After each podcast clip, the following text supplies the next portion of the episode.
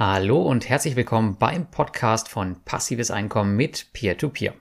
Heute hört ihr eine weitere gemeinsame Folge der Schatzmeister mit Luis Pazos und Alex Fischer.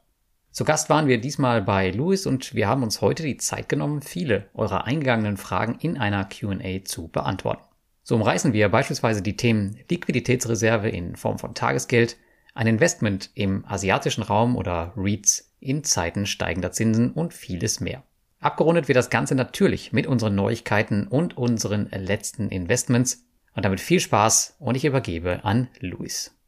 Dann sage ich mal Moin Moin und herzlich willkommen zur mittlerweile 15. Folge der Schatzmeister. Und die Schatzmeister, das sind nach wie vor Alex Fischer, Lars Wobbel und ich, Luis Patzos. Und heute senden wir in Echtzeit auf Facebook. Und für diese Folge haben wir uns mal einen bunten Strauß an Zuschauerfragen ähm, zusammengestellt. Eine ganze Fülle. Wir haben schon vorab vermutet, das wird vermutlich für zwei Folgen reichen. Und von daher teilen wir das mal auf. Aller Wahrscheinlichkeit nach. Denn äh, bevor wir da in Medias Res gehen und auf eure Fragen eingehen, kommen wir zu unseren Standardpunkten und da fangen wir doch mit dem Alex an. Was gab es denn für Transaktionen im vergangenen Monat bei dir? Bei mir war es diesmal ganz spannend. Ähm, ich habe wieder mal nichts gemacht, ähm, wie immer. Und ansonsten ähm, warte ich halt weiter geduldig und baue meine Liquidität auf. Die ist jetzt mittlerweile schon, ähm, ich sag mal, doppelt so hoch wie vor Corona. Ähm, das ist eigentlich ganz praktisch, wenn man sich ausrechnet, äh, was man dann damit alles Schönes kaufen kann. Und der Markt jetzt nach den Quartalszahlen sieht für mich auch so weit ganz gut aus, dass wir da immer mehr abbröckeln. Und ähm, ja, ich kann mir ganz gut vorstellen, dass wir nochmal bald irgendwann interessantes äh, Kaufniveau bekommen. Ansonsten äh, bei mir geht es dieses Jahr so ein bisschen um die Erträge. Da gab es jetzt einige Dividenden in den letzten Wochen und Monaten. Und dann habe ich natürlich, wenn Dividenden auch gestrichen und Aktien verkauft, das ist jetzt schon ein bisschen länger her. Aber ja, ich rechne in diesem Jahr mit einem einstelligen Prozentsatz im Minus. Bei meinen Erträgen vielleicht so fünf bis acht Prozent. Bin ich mal gespannt, ähm, wo ich am Ende des Jahres auslaufe. In Covid in 2020 waren es minus zwölf. Im Jahr 21 habe ich das alles wieder aufgeholt. Also bin ich erstmal guter Dinge, minus acht und so können wir schon mal aushalten. Ja, danke dann für diesen äh, Blick in die Glaskugel beziehungsweise in den Kaffeesatz. Lars, wovon gehst du denn aus dieses Jahr? Nein, Scherz beiseite, aber die Folge hatten wir ja schon. Was gab es denn bei dir an? Wie, wie, wie lang ist denn die Liste deiner Transaktionen? Sagen wir es mal, wie es ist. Ja, bevor ich da durchgehe, ich habe gerade noch eine Frage zu Alex. Ähm, wenn du sagst, du wartest jetzt auf den auf Käufe, wie weit muss der Markt denn noch runter? Hast du da so eine grobe Richtung? Ähm, wie weit es noch runtergehen muss? Also klar, du hast deine Signale, aber so allgemein, wie weit müsste der Markt noch runter, dass du anfängst jetzt zu kaufen? Das ist vielleicht ganz interessant. Ähm, ich habe ja meinen Indikator, der gibt mir ja die Werte vor. Ähm, beim Markt selber kann ich dir gar nicht sagen, wo das ist, aber wenn man sich mal den DAX zum Beispiel anschaut oder die anderen Indizes, äh, das ist dann irgendwo unter den Herbsttiefs, wäre das schon ganz gut. Okay, da muss er noch ein Stückchen runter, ja. Ja, eben, ja. Okay. Ja, ähm, bei mir, mh, mm, ich habe tatsächlich einen Neukauf getätigt. Und zwar habe ich jetzt meine erste BDC gekauft, Luis, die Aris äh, Capital Corporation. Ja, endlich, Lars. Ja, hat lange hat gedauert. Lange noch gedauert. genau, jetzt habe ich sie im Portfolio. Ähm, ist natürlich auch ein schöner Ausschütter. Ich glaube, die haben aktuell eine Dividendenrendite von irgendwas um, weiß ich nicht, 11, fast 12 Prozent. Ich glaube, 11 waren es. Ja, und heute, ähm, ich weiß nicht genau, also bei CapTrader gab es ja die Sache, hast du ja in deinem in deinem Podcast auch berichtet, dass man CFs nicht mehr kaufen kann. Aber heute ging es eben über CupTrader, konnte man alles wieder kaufen. Und da habe ich heute direkt zugeschlagen und mir auch nochmal den, ähm, den BlackRock Utilities and Infrastructure Trust oder wie auch immer er heißt gekauft. Ähm, der bekannte, den ich halt fast jeden Monat eigentlich gekauft habe. Und das ging ja jetzt nicht mehr. Aber heute ging es. Keine Ahnung, was, ob das ein Fehler ist, ob so bleibt. Äh, Luis, vielleicht weißt du da mehr. Nicht viel mehr. Ich habe tatsächlich äh, direkt bei CupTrader angefragt, warte derzeit auf die Rückmeldung und in der Zwischenzeit gilt natürlich nur sofern zur Strategie passt. Kauft jetzt, was das Zeug hält. Alle CEFs, alle ETFs übrigens auch, die sind auch verfügbar. Und von daher gehe ich ganz schwer davon aus, dass irgendein Admin das Häkchen in der Konto- oder Depotverwaltungssoftware für ganz Europa ja, weggemacht mhm. hat oder falsch gesetzt hat. Also heute großer Einkaufstag und wer hier live dabei ist, jetzt ist die Zeit zuzuschlagen. Wer weiß, wie lange das Fenster offen ist. Ja. Genau, Markt hat ja auch noch offen. Ich, ich sehe dich aber jetzt schon, dass du gesteinigt wirst in deiner Gruppe dafür, dass du nachgefragt hast und die auf den Fehler hingewiesen hast. Aber ja, wollen wir mal gucken, was da so passiert. Ich habe auf dem ganz kleinen Dienstweg nachgefragt. Also das, bis, bis das nach oben gespült ist, das kann dauern. Ja, gut, zu meinem Investment. Ansonsten ähm, gab es meine Sparpläne. Ich habe ja meinen mein China-Sparplan, den ich äh, weiter fleißig bespare. Da bin ich noch ein bisschen weg von meinem Investitionsziel. Dann habe ich auch noch meinen Sparplan auf McDonalds, der wurde auch wieder ausgeführt. Ansonsten ähm, im P2P-Bereich habe ich ein bisschen zugeschlagen. Und da habe ich die Plattform Peerberry, die haben wir ja auch schon besprochen, weiter aufgebaut. Und Esketit. Und da ist halt das gerade das Interessante. Ich habe ja gesagt, dass ich meine Kryptoposition ein bisschen abbaue. Ähm, und auf Esketit kann man nämlich USDC einzahlen. Das heißt, ich kann auf der einen Seite meine Krypto swappen in äh, USDC und die dann direkt rüberschicken auf die P2P-Plattform. Das ist super angenehm. Ist leider die einzige, die das anbietet aktuell. Und ja, das ist natürlich USDC, dann. Das ist ein äh, Stablecoin. Stablecoin, ja. Das, genau, das ist einer der, der nicht logarithmischen Stablecoins. der, der hoffentlich auch äh, stable bleibt. Ja, ansonsten bin ich aktuell echt ganz happy mit dem Jahr. Ich stehe jetzt irgendwo bei vier oder fünf Prozent rum. Ich hatte noch keine Dividendenstreichung, ganz im Gegenteil. Ich hatte, glaube ich, zwei Erhöhungen. Mit ähm, ADM hat, glaube ich, erhöht und AFLAC. Ähm, ja, ansonsten wollen wir mal schauen, wie es so weitergeht das Jahr. Aber ich gehe auch davon aus, dass der März ähm, eventuell der erste rote Monat in diesem Jahr wird. Gucken wir mal, sagt der Kaffeesatz. Sagt der Kaffeesatz, weil wir haben ja erst den zweiten März. Richtig, aber der ist schon mal rot. Also habe ich recht gehabt. Gut, dann schließe ich das Ganze nochmal ab. Bei mir hat sich logischerweise auch nicht viel getan. Die Sparpläne ganz normal ausgeführt. Jetzt bei Trade Republic eben reines Sammelanlagen bzw. ETF-Depot. Was ich allerdings ähm, nochmal separiert hatte, und darüber hatte ich ja jetzt auch zuletzt berichtet, war mein Einzelwertportfolio, wo ich also ausschließlich in einzelne, auch hier natürlich dividendenstarke Aktien investiere. Auch hier ganz stumpf kennzahlenbasiert und da habe ich jetzt einen längeren Blogbeitrag zu gemacht. Das stand ja so ein bisschen länger schon aus. Von daher, aber das sind jetzt in dem Sinne keine Neuinvestitionen. Das war im Prinzip eine organische Trennung und Zusammenführung. Und ansonsten, was mich auch so ein bisschen überrascht hat, bisher Januar, Februar waren ja durchaus mh, hm, relativ volatil.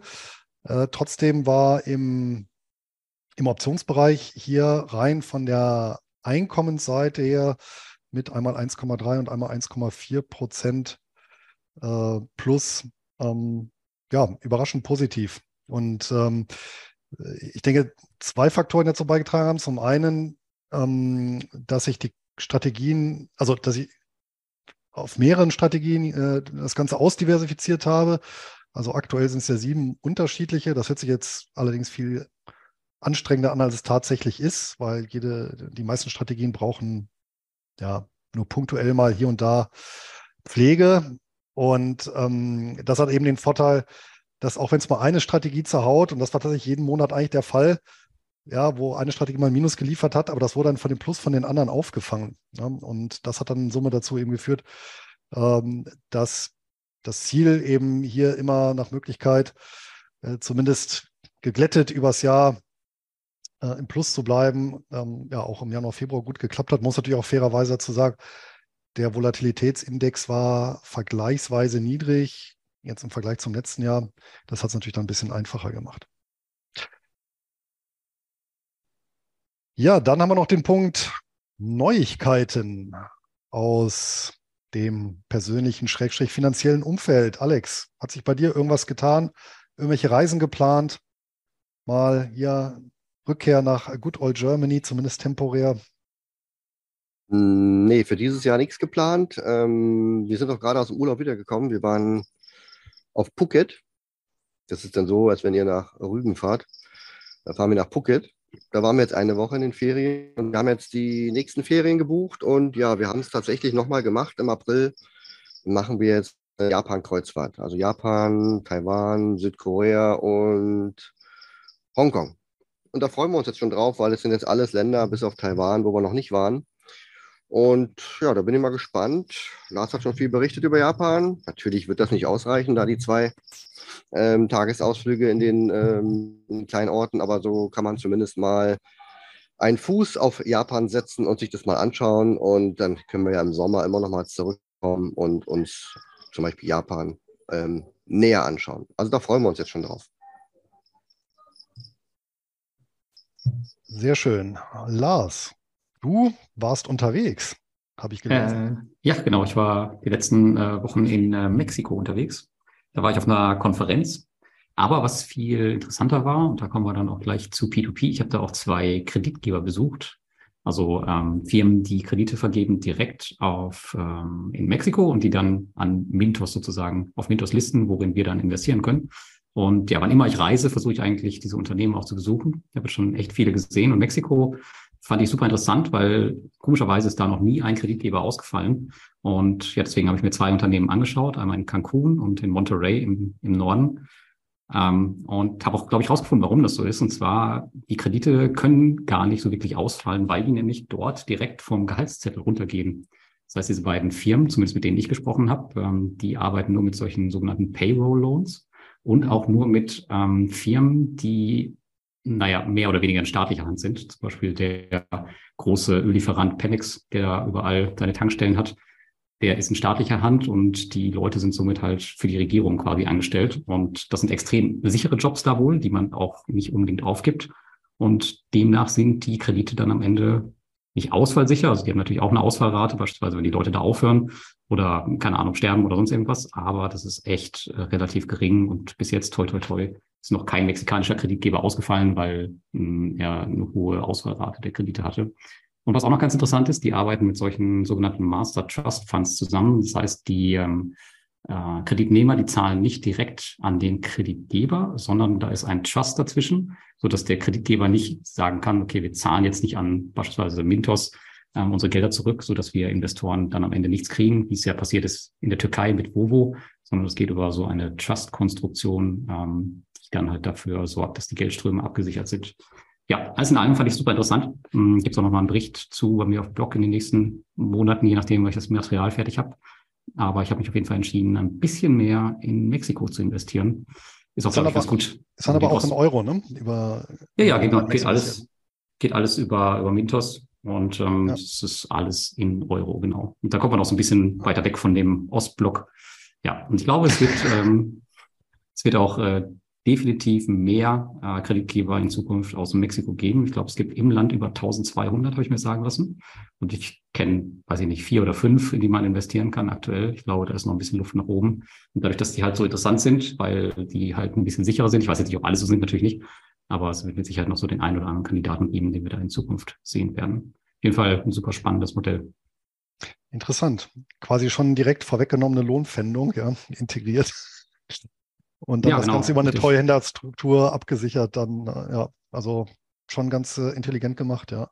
Habe ich so tatsächlich auch noch nie gesehen. Das gilt auch für Pensionäre. Also die eine Firma, die war, die hat targetiert wirklich Pensionäre von diesen ähm, Firmen, die in staatlicher Hand sind und haben denen dann Kredite gegeben für Urlaub etc. Und das geht dann auch halt direkt von deren Pension runter.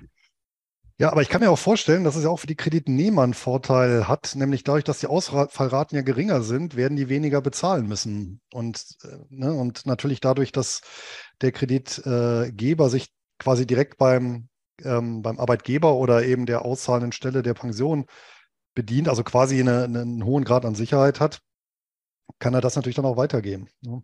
Ja, also die Zinssätze sind relativ gering, die liegen so zwischen 50 und 100 Prozent. Ja, das ist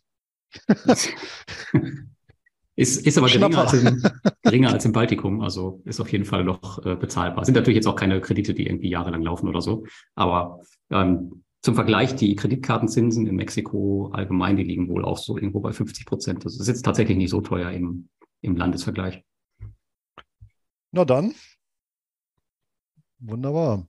Ja. Ja, dem habe ich nichts so Gar Spektakuläres nichts. hinzuzufügen? Nee, Februar war ein unspektakulärer Monat. Und von daher schlage ich vor, kommen wir zu unserem Hauptthema, nämlich wir haben ja mal Fragen eingesammelt. Da ist auch einiges zusammengekommen, wirklich völlig unterschiedlicher Art. Und Einsteigen möchte ich mit einer Frage von Michael. Das ist schon mal so ein schöner, ordentlicher Rundumschlag mit äh, Blick wieder in den Kaffeesatz.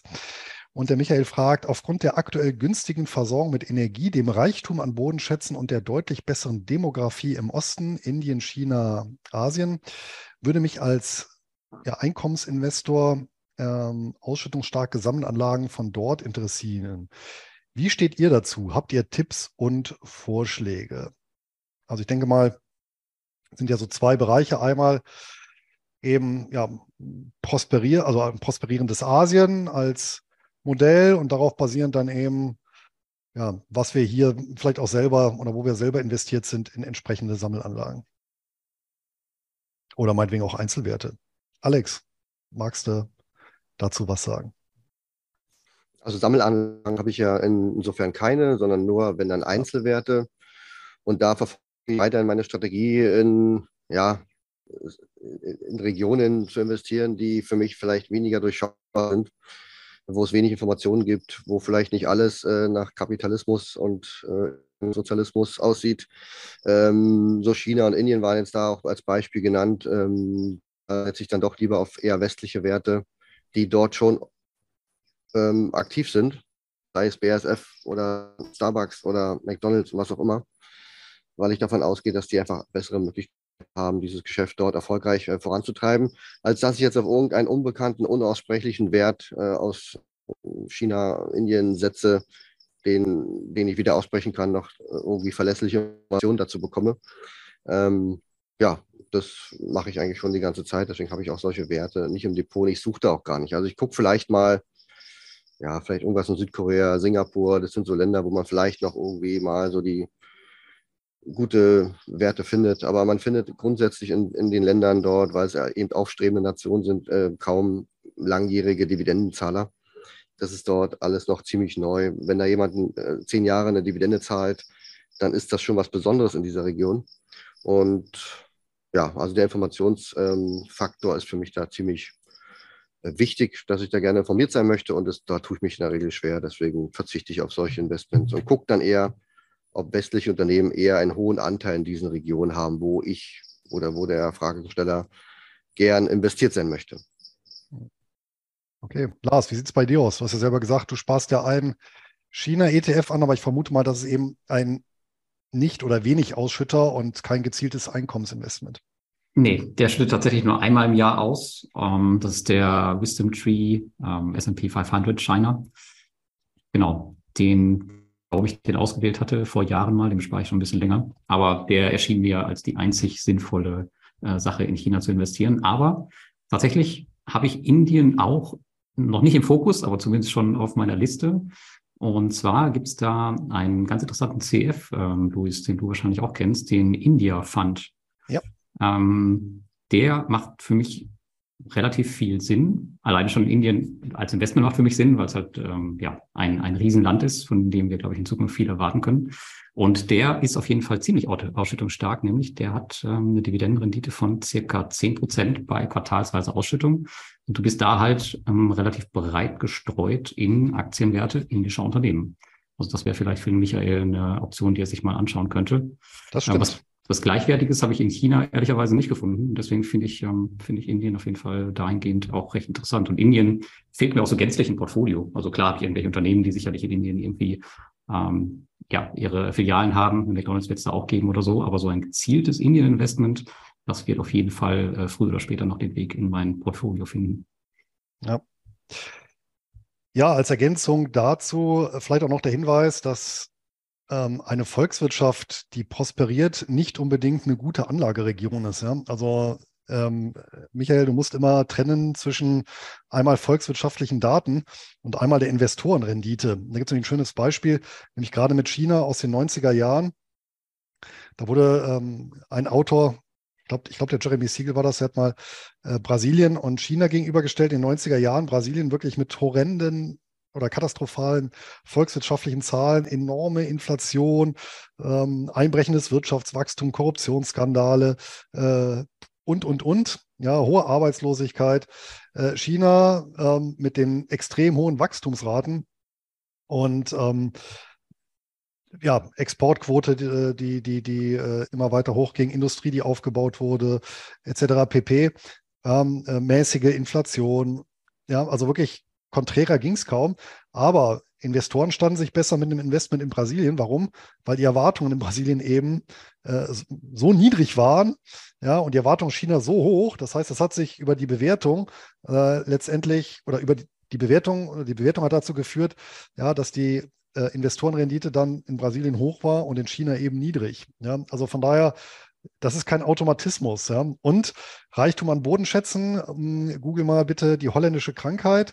Ja. Also gerade in Afrika beispielsweise ist es auch für viele Länder ein Fluch, weil das begünstigt natürlich ja, Korruption im Lande. Es werden ein Land ist nicht genötigt, eben eigene tragfähige Strukturen aufzubauen, etc. pp. Also das ist auch nicht der unbedingt ein positiver Punkt. Ja, die Schweiz beispielsweise hat so gut wie gar keine Bodenschätze, ist aber zu einer der reichsten Länder der Welt geworden. Ja, Singapur ähnlich. Ja, und schließlich Demografie, auch das ist sehr zweigeteilt. Wir haben sicherlich Länder wie Indonesien oder Thailand oder Vietnam, aber China implodiert. Ja, Ein-Kind-Politik, das heißt, die werden demnächst, eventuell bevor sie richtig reich geworden sind, werden sie alt werden. Und dann haben die wieder ganz andere Probleme. Also von daher bin ich da äh, skeptisch erstmal, was diese ganzen Daten erstmal per se angeht und wie die sich nun niederschlagen. Und der andere Punkt ist natürlich, wir haben China halt immer noch ein ja, kommunistisches Regime, was letztendlich das macht, was es selber möchte. Und da hatte ich ja letztes Mal auch erörtert, das hat mich ja letztendlich sogar aus Hongkong verjagt, in Anführungsstrichen, weil mir das einfach zu riskant ist. Ja, weil da meine Eigentumsrechte eben zu weich sind. Und ob Indien aus dem Knick kommt, muss man eben auch gucken. Letztendlich über das Kassensystem haben die eine Ständegesellschaft. Und solange die so fest gezimmert ist, ist halt auch fraglich. Ne? Aber gut, das muss jeder für sich selber beantworten. Aber äh, gibt natürlich die andere Anlage für Indien. Ähm, ähm, Lars hat es ja gesagt, das ist auch die einzige, die mir so anfällt. Für China gibt es natürlich ein paar, ähm, insbesondere auch Holdings, äh, Familienholdings, ähm, die in Hongkong notiert sind, wo ich zumindest auch nicht das Problem habe, dass ich so ja indirekt über irgendwelche karibischen Vehikel äh, investiere. Anders geht es ja als Privatanleger in China gar nicht. Und da ist vielleicht das eine äh, Interessante dabei so mit, mit, äh, mit CK Hutchinson fällt mir so als erstes ein. Die sind natürlich etwas, etwas breiter diversifiziert. Ich selber bin investiert in den äh, Henderson, Henderson Far East, ähm, HFEL ist das Kürzel. Damit decke ich so einen Asienanteil ab. Ja, da ist auch ein ganz kleines bisschen China dabei als Beimischung. Ähm, wenn es den gäbe, Ex-China, würde ich den auch Ex-China nehmen. Ähm, aber das ist auch eine Sammelanlage, die deckt eigentlich genau das Gebiet ab, den ganzen asiatisch-pazifischen Raum. Und ähm, ist relativ ausschüttungsstark. Und auch mit dem Manager, der es irgendwie seit, ich glaube, 20 Jahren mittlerweile macht. Von daher, das wäre auch mal ein Blick wert. Ja, ich glaube, da haben wir die Frage durch. Du, Luis, ich glaube, äh, mit, mit der Alterung in Indien, das ist aber kein Problem, die werden alle nicht so alter. Nee, Alterung war China. Indien, äh, Indien, ja, da ist die Demografie ähm, in Anführungsstrichen intakt. Ja. Genau, und da gibt es ja auch keine Rente oder sowas, die werden dann irgendwann in den Ganges geworfen, das ist Thema durch. ja. Nee, aber was ich meinte, ist halt, dass China, äh, wenn, habe ich versprochen, ich meine natürlich, China bekommt ein Problem durch die Ein-Kind-Politik. Das war, das war der, also das war der Hintergrund. Achso, ich dachte, ich hatte verstanden, dass es äh, auf Indien auch zukommt irgendwann. Zukunft. Nein, nein, nein, nein, nee, nee. Äh, noch, aktuell noch nicht. Nee.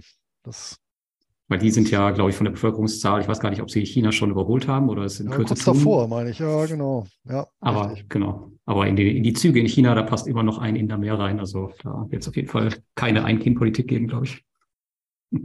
Äh, nee, ich glaube, das war auch eher ein abstoßendes Modell. Ja. Gut, Frage Nummer zwei. Ich, glaube, die geht so ein bisschen in meine Richtung. Ähm, ich habe mal eine Frage bezüglich des sicheren, also sicheren Anführungsstrichen Portfolio-Teils der Preferred Shares. Und da ist die Frage, siehst du diesen Teil immer noch als den sicheren Stabilisator im Portfolio an? Bleibt er auch als solcher Bestandteil oder überlegst du diesen Anteil mit amerikanischen Staatsanleihen zu ergänzen oder zu ersetzen?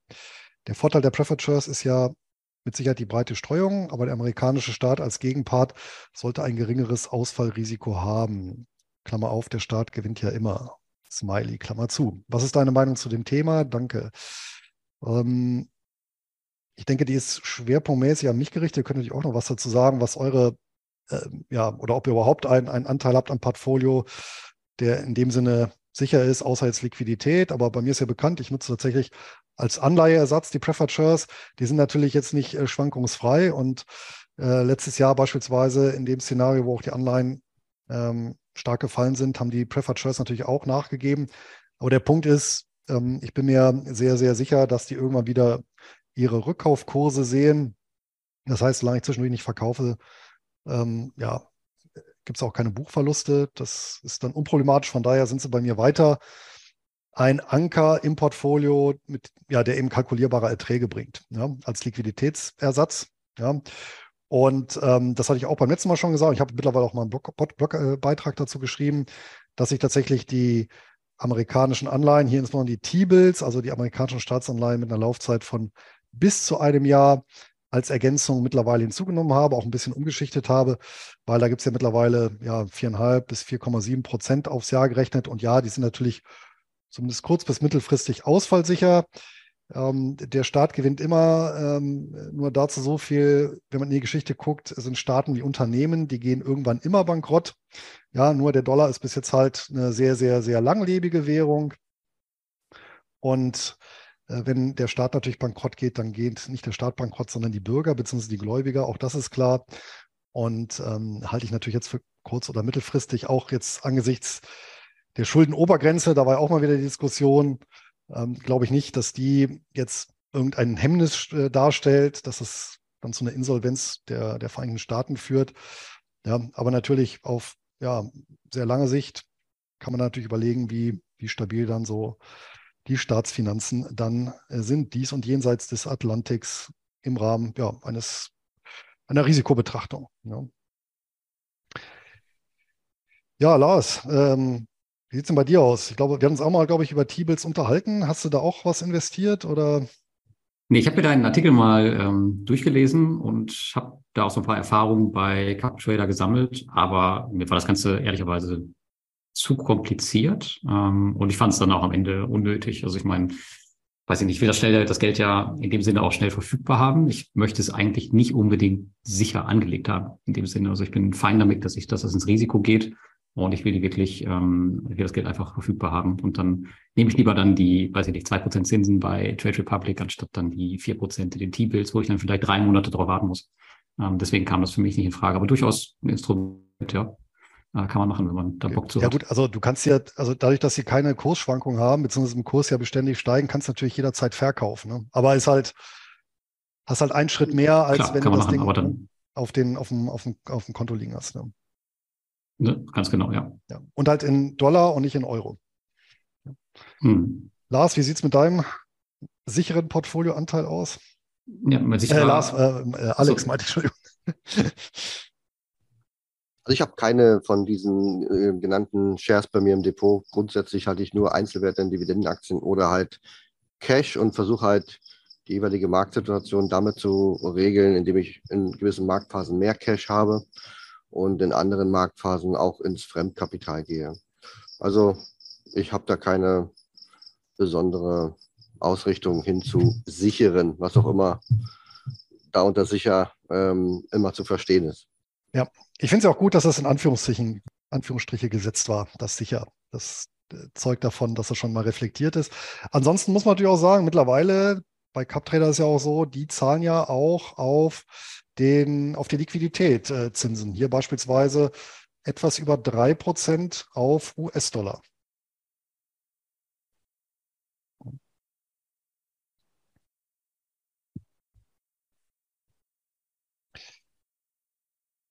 So. Bist du noch da, Luis? Ja, ich bin noch da. Achso, ich hatte gerade gefragt, äh, ist, ist das neu, dass die ähm, zahlen bei CupTrader 3%?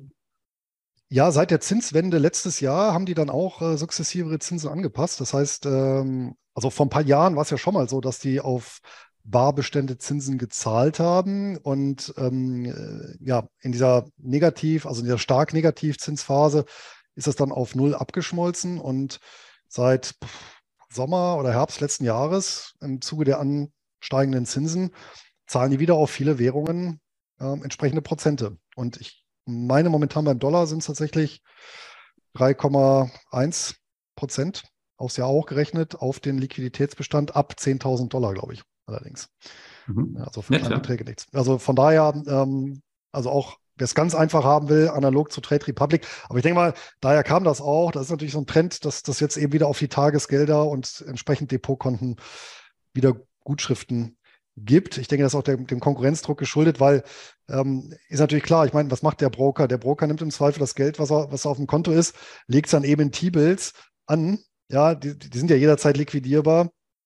Und als großer Sammelposten funktioniert das ganze Jahr und ähm, macht damit ja auch noch einen Schnitt. Ja?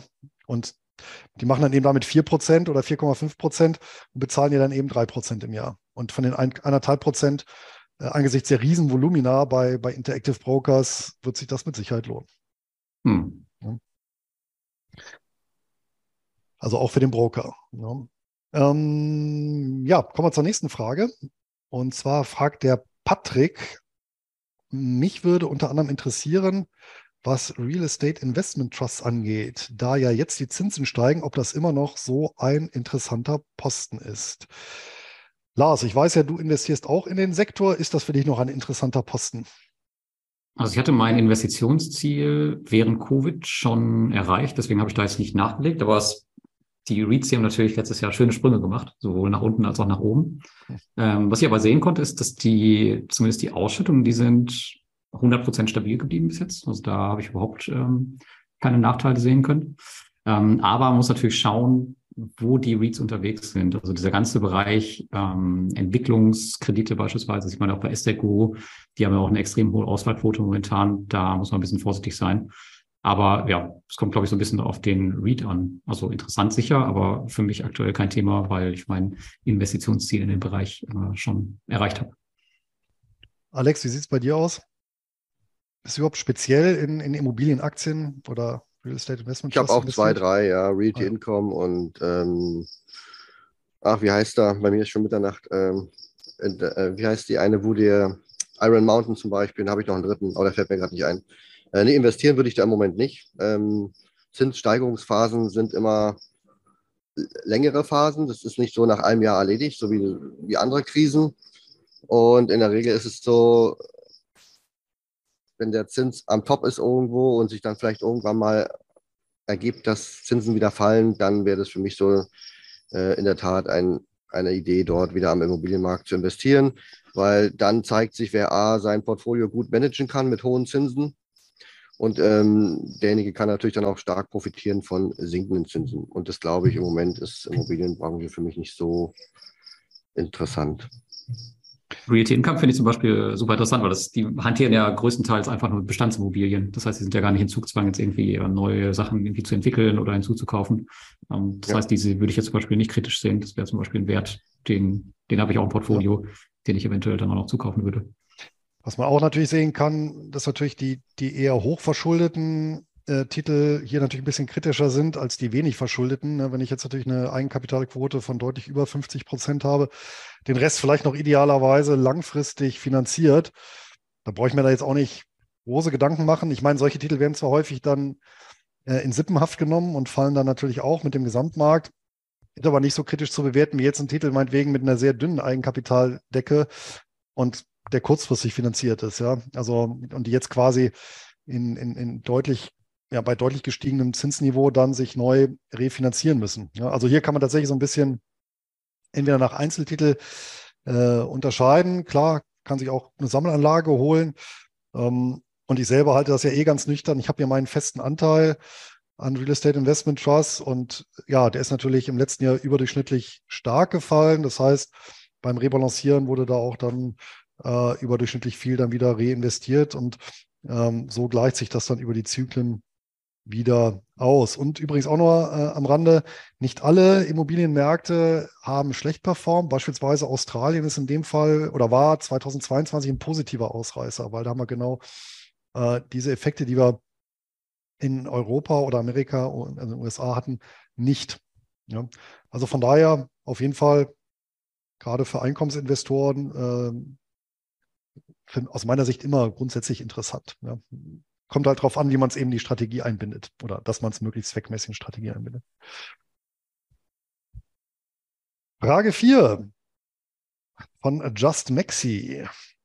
Vermutlich nicht sein, der Name, der im Personalausweis steht. Ihr startet nochmal mit überschaubarem Vermögen neu. Wäre eure Asset-Allokation die gleiche zu heute und der Fokus weiterhin auf Ausschüttungen oder Thesaurierung? Alex. Ja, normalerweise hat man ja ein Anlegerleben. Es beginnt bei äh, in jungen Jahren mit allen möglichen Versuchen, mit allen möglichen Fails und ähm, Crashs, aus denen man gelernt hat und führt dazu, dass man immer wieder sein, ähm, seine Anlagestrategie optimiert und verfeinert und dann sich irgendwie so spezialisiert, dass man sagt, okay, das, was ich heute mache, ähm, das ist das Nonplusultra. Und deswegen würde ich alles, was vorher war, einfach abschneiden und direkt mit dem heute weitermachen. Ähm, ganz klar. Ich werde in meinen jungen Jahren schon früh anfangen wollen, überhaupt am Kapitalmarkt zu agieren. Das habe ich zwar gemacht, aber es war ähm, ja mehr so maklergetrieben, was man da alles bekommt, so Fonds und den ganzen Schmarrn, ähm, langlebige Vermögenskapitalbildende Versicherungen und so ein Schmarrn. Das nicht, sondern ich würde in der Tat früh mit äh, mit, zumindest mit dem Aktienmarkt anfangen und da natürlich dann irgendwie auf meiner Dividendenstrategie auch aufbauen. Ähm, Erträge kann man auch in jungen Jahren gebrauchen. Sie erleichtern einem ungemein das Leben ähm, und den finanziellen Alltag. Und wenn ich das schon ein paar Jahre früher gemacht hätte, hätte ich wahrscheinlich schon mit 28 Jahren hier in Thailand sein können. Also das äh, hätte durchaus Reiz für mich gehabt, ja. Ja, schon mit 28 statt jetzt mit 32. Lars, wenn du nochmal bei Null starten würdest oder mit, weiß ich nicht, mit 5000 Euro. Also ich hätte mir auch gewünscht, was Alex schon sagte, dass ich äh, früher angefangen hätte. Ich habe auch relativ spät, finde ich, angefangen für meine Verhältnisse. Hm, ich habe das halt auch aus der Erziehung gar nicht mitbekommen, irgendwie Geldanlage oder sowas. Das war nie Thema. Das habe ich erst irgendwann kennengelernt, äh, als ich dann irgendwann mal volljährig war und da auch noch viel später. Ähm, ansonsten, mh, hm, ich würde, glaube ich, früher ein Cashpolster haben für Investments. Also da hätte ich mir auch viele Chancen, ähm, ja, viele Chancen hätte ich nutzen können in der Vergangenheit, die ich halt nicht genutzt habe, weil einfach kein Cash mehr da war. Ähm, ich glaube, ich würde ein bisschen vorsichtiger, vorsichtiger mit unregulierten Anlageklassen sein, ähm, speziell mit Kryptos. Da würde ich manchmal, weiß ich auch selber, zu optimistisch. Ähm, also manches geht halt, ist halt gut aufgegangen, manches nicht. Ähm, ja, aber ich hätte mir da ein bisschen Stress ersparen können, wenn ich da ein bisschen vorsichtiger an der einen oder anderen Stelle gewesen wäre. Ansonsten würde ich auf jeden Fall auch wieder auf äh, Ausschüttungen setzen, weil das, ich weiß noch, als ich angestellt war, das war immer für mich ein extremer Motivationsfaktor, ähm, mir halt selbst so eine Art Gehaltserhöhung zu geben. Und wenn es damals auch echt noch wenig Geld war, ähm, das hat mich schon echt richtig heiß gemacht und heute macht es mich noch äh, umso heißer, wenn ich mir halt selber meine Gehaltserhöhung gebe oder wenn ich sehe, dass die Dividende halt über die Jahre immer weiter ansteigt und was aus den Dividendenrenditen wird, wenn man halt schon äh, lange bei einer Aktie dabei ist. Das ist einfach, weiß ich nicht, unbezahlbar. Und wie Alex schon sagt, also Cash kann man halt immer brauchen. Und wenn man, wenn das Cash dann noch automatisch kommt, dann ist das natürlich noch besser. Also auf jeden Fall, auch wenn man von Anfang an natürlich schon Steuern zahlen muss, das ist immer das Argument, was dagegen spricht. Ja, und Legetasche, rechte Tasche und so, aber ich würde auf jeden Fall wieder ausschüttend von Anfang an alles aufbauen. Aber ich fand, ich finde jetzt ganz interessant, ganz kurz, Luis, ähm, da, du hättest jetzt ja auch sagen können, also nicht das, was du gesagt hast mit den Kryptos, dass du da vielleicht irgendwie weniger spekulativ, du hättest du einfach damals, wo der Bitcoin 50 Cent gekostet hat, hätte ich mir einen Sack geholt und den ganzen Rest mit P2P, das hätte ich mir gespart und wäre einfach ein gemachter Mann gewesen. Aber du hast dich für die richtige, für die gute Seite entschieden. Ja, du musst halt überlegen, ähm, wenn du jetzt eingestiegen wärst, als das Ding bei 50 Cent war, war ähm, was damals so, weiß ich nicht, also da hat halt niemand dran geglaubt. Ich bin ja schon, war, bin ja schon, war ja schon relativ früh dabei. Ich bin ja bei 1000 oder so eingestiegen. Ähm, aber ich wäre niemals irgendwie noch früher eingestiegen, weil das einfach keine Relevanz hatte. Also, dann, dann hättest du es für, für drei Euro verkauft, den Bitcoin, jetzt einfach gesagt, bist der Größte. Ich glaube, ich glaube, ich glaub, genau. genau.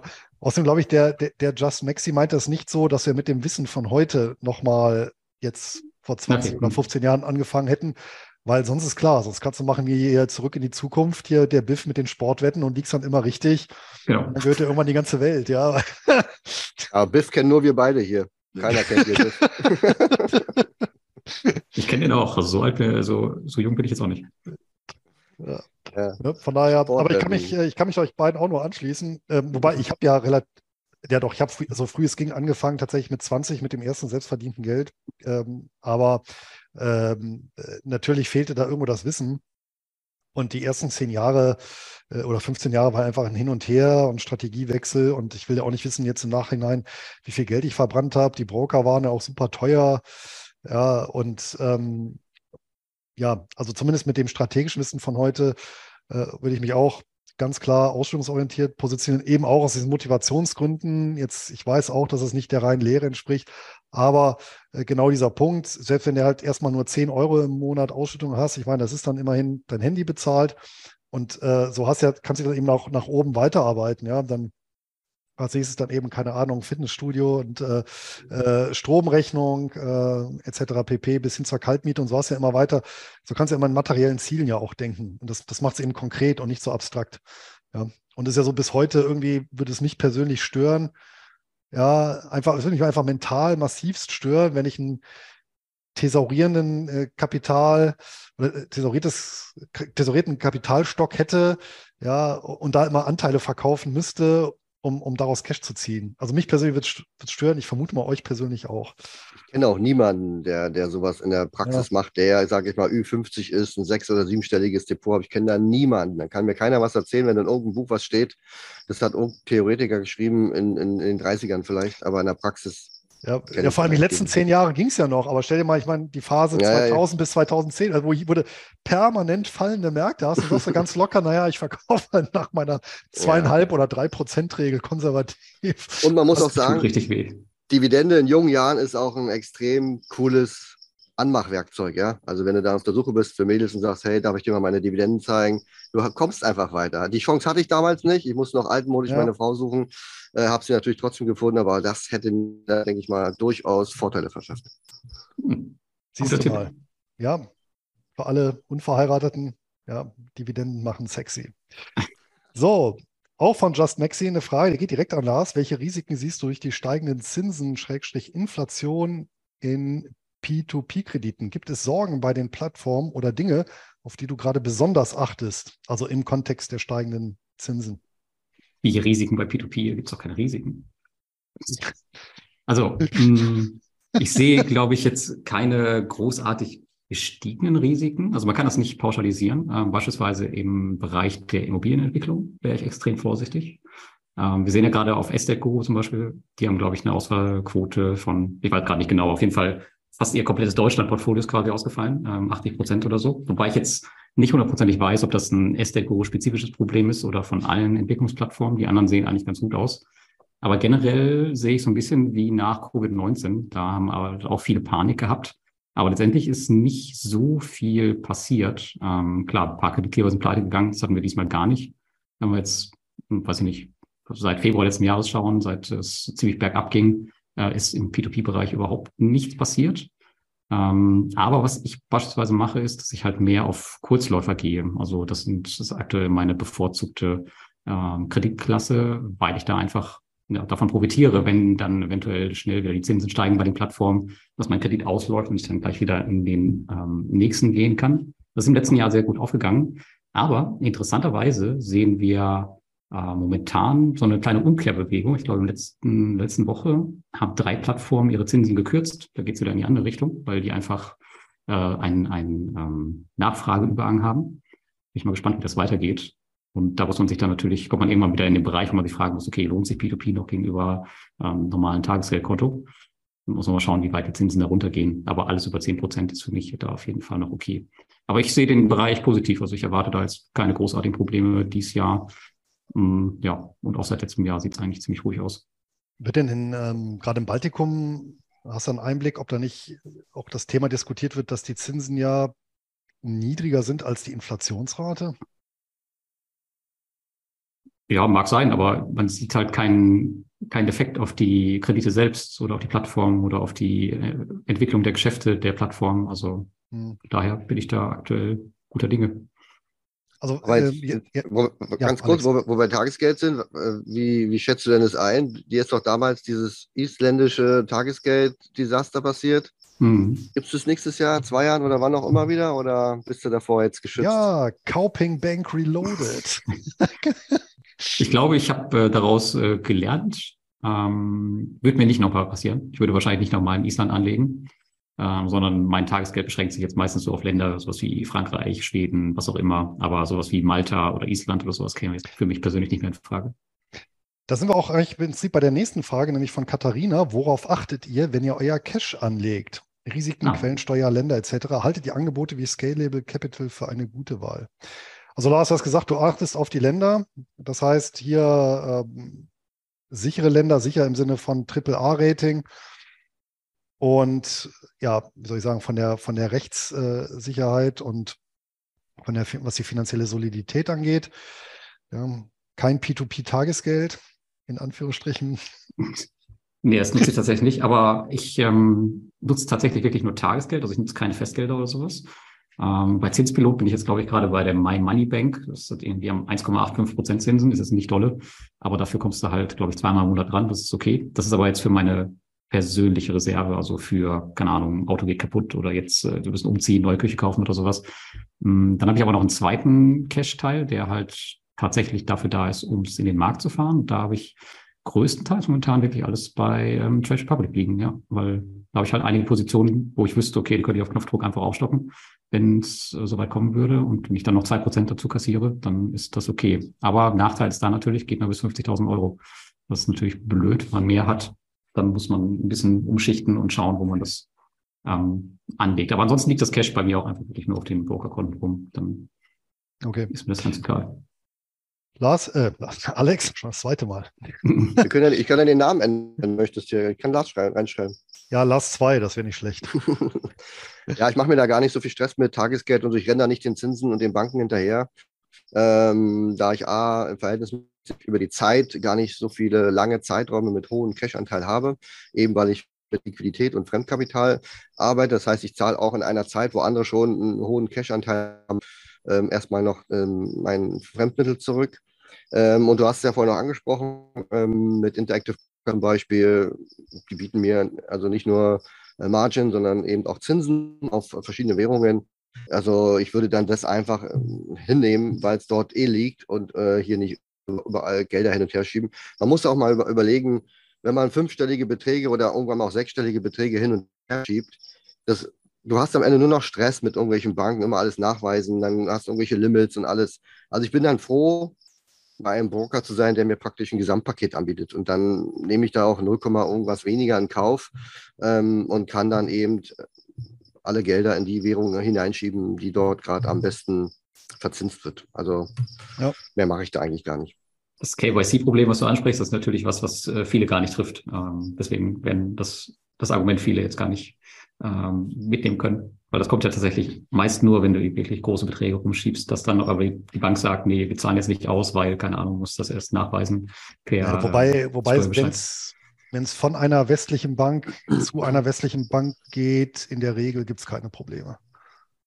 Aber wenn ich jetzt aus von Interactive Brokers hole oder vom, aus dem Ausland und jetzt willst du doch irgendwie zu einer deutschen Bank, zu, zu Trade Ja gut, bei Interactive ja? Brokers, weil es nicht, nicht von deinem eigenen Namen kommt. Ne? Also das wird ja dann über so ein zentrales Überweisungskonto von Interactive Brokers gemacht. Ja, ja das gibt dann... Das also es ist, dann, ist schon wie, wie Lars sagt, man muss dann entweder nachweisen oder das auch ankündigen ja. und, und, und. Und ähm, das ist alles viel zu anstrengend, da Gelder hin und her zu schicken. Ähm, es mag jetzt viel klingen, 1,8 Prozent, muss man mal überlegen, was dann netto am Ende des Jahres ähm, überhaupt bei rumkommt. Ich, wenn ich es dann zum Beispiel wieder investieren will, vier Monate später, muss ich den ganzen Rotz wieder zurückschieben äh, auf meine Liquidität, äh, um dort investieren zu können. Ja. Ähm, das macht am Ende nicht viel aus. Das ist für mich viel, viel wichtiger, da 1,8 Prozent vom Cash zu verschenken, oder eben nur weniger an äh, Zinsen zu bekommen. Wobei du hast ja gesagt, war ja fast 3% im US-Dollar, also würde ich ja sogar mehr kriegen als bei Trade Republic. Ähm, für mich ist viel wichtiger, einen besseren Einstiegspunkt am Markt zu finden. Also bevor ich eine Aktie mit 70 kaufe, zum Beispiel jetzt oder irgendwann, weil man immer kauft, warte ich halt geduldig und kaufe sie für 55 Euro. Ähm, das ist ein viel höherer Hebel als die 1,8, die für zwei Jahre da irgendwo liegen. Weißt du? Mit der Strategie auf jeden Fall. Und ich handhabe genauso. Also ich lasse auch Bestände immer auf den jeweiligen Depotkonten und bei Interactive Brokers, also CapTrader, da ähm, investiere ich gegebenenfalls halt in T-Bills. Wenn es eh in US-Dollar ist, ich wechsle da auch nicht hier hin und her. Währungshopping mache ich ja auch nicht. Und ansonsten mache ich es auch wie Lars. Ich habe halt bei Weltsparen, habe ich auch mal einen Beitrag zugeschrieben, äh, einen Zugang eben zu einer Vielzahl von Tagesgeldkonten. Und das, was ich in Euro halte, genau diese Liquiditätsreserve für, wenn hier mal irgendwas kaputt geht oder Zahlungen, von denen ich definitiv weiß, dass sie kommen, zum Beispiel Steuervorauszahlung, das halte ich dort eben und das auch nur in ähm, in Tage oder auf Tagesgeldkonten von AAA-Ländern. Das ist bei mir aktuell ausschließlich Schweden und Norwegen aktuell. Ja. Bei euch geht aber auch mal viel kaputt. Dass ihr dafür Geld zur Seite packen müsst. Nee, aber das ist ja, ansonsten habe ich ja wirklich, äh, weiß nicht, gar nichts. Äh, ansonsten, ja, also ich muss das schon haben, wenn, wenn irgendwas kaputt geht. Ansonsten ist mein Girokonto meistens. Oder wenn du jetzt eine Werbepumpe, wenn du eine Werbepumpe ins Haus bauen musst, jetzt für 30.000 Euro, musst du einfach mal eine Reserve haben irgendwo. Auf genau. jeden Fall. Äh, Luis, ähm, ja. was wollte ich noch sagen? Jetzt habe ich gerade vergessen, was ich sagen wollte. Egal, mach erstmal weiter. Fällt es gleich, gleich, gleich Fällt es noch ein, genau. Nee. Und dann hatte Matthias gefragt, aber die Frage hatte ja Lars schon beantwortet, ob P2P-Anlagen durch die gestiegenen Zinsen uninteressanter werden. Wären sie nicht pauschal. Dann ähm, von Anonymous, welche ETFs findet ihr interessant, die einen Fokus auf nachhaltiges Dividendenwachstum legen? Ich glaube, Alex, da bist du raus. Ja, ich würde da ChatGPT fragen, aber mehr könnte ich da auch nicht machen. Lars, hast du einen ETF, der den Fokus auf Dividendenwachstum legt? Ähm, ich habe einen Dividenden-ETF, ähm, den großen, den ich halt für meine Altersvorsorge bespare. Das ist der FTSE All World High Dividend. Aber ich habe jetzt zuletzt Echtgeld TV mit dem Christian Röhl ähm, gehört und die hatten einen ganz coolen vorgestellt. Und zwar war es, glaube ich, einer auf den iShares MSCI World Quality Dividend war es, glaube ich. Ich glaube, von, ähm, von Wisdom Tree war der auch. Genau, von, von Wisdom Tree. Der hörte sich ganz interessant an. Mm, und die achten halt nicht nur auf die pure Dividendenrendite, wie es mein ETF tut, sondern die achten wirklich darauf, dass ähm, ja halt auch ein bisschen Qualität und Kontinuität dahinter steckt. Das wäre vielleicht mal was, was man sich in dem Bereich ähm, anschauen könnte. Habe ich jetzt allerdings im Detail noch nicht gemacht, aber das fiel mir gerade so ein. Das könnte man ja. durchaus machen. Ansonsten wäre es ja interessant für, also hört man ja oft, dass, dass Anleger bestimmte ETFs oder auch Fonds suchen, die bestimmte Kriterien haben. Klar, wenn ich sage, ich suche einen China-ETF, dann findet man die schnell. Aber ich bin jetzt da kein Profi, aber wie findet man denn ETFs, die nach einem bestimmten ja, Qualitätskriterien oder einem bestimmten Anlagekriterien ähm, ihre, also ihre, ihre Aktien auswählen. Äh, ich würde mich da auch schwer tun. Also wie gesagt, regional findet man einen Klick oder irgendwelche äh, Branchen und Indizes. Aber wenn, wenn man sagt, okay, jetzt habe ich 50 Dividenden-ETFs, welcher macht denn jetzt nach welchem ähm, Prozedere seine Auswahl? Nein, letztlich ja, musst du dir. Achso, okay, mach du ja. Nee, kann ich tatsächlich beantworten, weil ich genau diese Frage hatte und das war auch einer der Gründe, warum ich äh, gesagt habe, ich stelle meinen mein Trade Republic äh, Sparplan äh, Blitzdepot komplett auf ETF, also Sammelanlagen um. Also sind ja momentan sechs ETFs und ein äh, CF, der dort ansparfähig ist. So, und ähm, da habe ich auch mal einen Blogbeitrag zugeschrieben, kann der Anonymous mal nachgucken, weil genau der Punkt, also ich stelle ja im Prinzip fest, ja, dass mein, mein Nichtwissen erstmal äh, größer ist als mein Wissen. Und ich habe genau das gemacht, dass ich mir ähm, für Dividendenaktien Welt, für diese Anlageklasse, drei unterschiedliche ETFs geholt habe. Äh, nämlich einer, der auf ähm, die absolute Dividendenhöhe, allerdings mit flankierenden ja, Nachhaltigkeitskriterien äh, nach dem Schema investiert, einen zweiten, der nach Aristokratenkriterien investiert und einen dritten, der genau nach solchen ähm, äh, ähm, Kriterien wie Dividendenwachstum ähm, anlegt. Und das ist hier beispielsweise von der Societe Generale, also das ist der, den ich bespare, der Global Quality Income heißt der. Steht auch nochmal alles im Blogbeitrag. Äh, unter dem Stichwort Blitzdepot bei mir im Blog kann man das da nachlesen. Da sind ja auch nochmal alle aufgelistet. Ja, und das ist genau der Punkt, weil ich sage auch, ich, ich weiß ja nicht, welche Strategie am besten ist auf lange Sicht. Also bespare ich alle drei. Ja, und zum Beispiel für die und für die Emerging Markets, äh, da habe ich auch einen, der nach einem Ansatz, äh, nach einem Low Volatility, Low Volatility Ansatz in ähm, Aktien mit einer relativ hohen Dividendenrendite investiert. Das heißt, da hast du nochmal einen vierten, äh, einen vierten äh, unterschiedlichen Ansatz. Und ähm, das mache ich eben genau vor dem Hintergrund. Und erkennen tust du die natürlich jetzt in dem Fall. Du kannst auf eine Suchplattform gehen, wie beispielsweise Extra ETF. Und dann äh, sortierst du alle raus, die nach einer Dividendenstrategie, das, das kannst du tatsächlich per Häkchen suchen und dann siehst du es tatsächlich im Zweifel am Namen und wenn du es nicht am Namen siehst, dann musst du dir tatsächlich mal den Index angucken und dir das, das Paper anschauen, sind dann vielleicht auch 10, 20 Seiten, wobei die Strategie selber dann auf, in der Regel auf zwei Seiten festgehalten ist, aber das ist ja alles transparent, das ist ja das Schöne. Also kostet halt ein bisschen Zeit, aber dann bin ich durch. Dann weiß ich auch, in was ich da genau investiere. Letztlich ist die Basis der Index. Ne? Also du musst den Index halt kennen und wenn genau. du den halt kennst, dann ist es einfach, die Elemente zu finden. Richtig. Ja. Dann die letzte Frage für den heutigen Tag, nämlich von Stefan. Welche Tools und Programme nutzt ihr zum Depot-Tracken, Übersichten erstellen, Gewichtung zu überblicken, langfristige Analyse von Neukäufen oder allgemein? Alex, was für ein Tool ja. nutzt du denn? Excel. Mensch, dasselbe Mensch. wie ich. Ja. ja. Geil, fast, ja. ich hätte fast gesagt, das Universalwerkzeug. Ich habe ja, ich hab ja Ja, in der Tat muss ich sagen, hat es für mich viel mehr Vorteile, weil ich kann mir individuell alles gestalten, wie ich das brauche und muss nicht auf fertig, äh, fertige Tools zugreifen. Ähm, ich glaube, viele benutzen Portfolio Performance. Ich habe das schon oft jetzt gesehen. Das sagt mir über, überhaupt nicht zu, bis ich mich da durchgefummelt habe. Und meine Excel-Datei ist über die Jahre gewachsen. Ich glaube, ich habe schon unten 18 Felder. Ich kann die alle miteinander verknüpfen, wenn ich was ausfiltern will, wenn ich mir was anderes anzeigen will. Ich kann Business, Konten, Erträge, also ich kann alles, was ich brauche, für, damit ich ruhig schlafen kann, mir ganz individuell äh, alles zusammenbauen. Und das ist jetzt schon über 20 Jahre alt und ähm, das würde ich nie im Leben mehr aufgeben, um das in irgendein Tool reinzuquetschen, was dann vielleicht äh, in einem Jahr kostenpflichtig wird, irgendeine Schnittstelle nicht mehr passt oder die dann doch pleite gehen. Oh mein, tut uns ja total leid, wir haben leider nicht so viele User gefunden. Ähm, nee, also da möchte ich gerne ähm, bei mir selbst bleiben und da äh, vertraue ich auf Excel. 100 Prozent bei mir genauso, aber ich weiß, der Lars, der hat ja schon ein ganzes Bündel an Mm, Leistungen als Unterstützung. Nein? Nein, also ich habe äh, auch Excel schon seit 2008 und äh, genau wie Alex es gerade gesagt hat, also die Tabelle ist immer weiter gewachsen. Ähm, ich wollte aber irgendwas, wo ich mein Portfolio tatsächlich in Echtzeit immer gebündelt direkt sehen kann, wo die Kurse abgerufen werden an einer Stelle. Und da habe ich tatsächlich irgendwann vor Jahren angefangen, Portfolio-Performance einzurichten. Es war echt mühsam, hat mir bestimmt einen Monat gekostet, da alles einzupflegen. Aber ich muss sagen, mittlerweile finde ich das Tool echt richtig, richtig cool. Und das ist ja auch kostenlos. Man hat immer einen Überblick und man hat die aktuellen Kurse.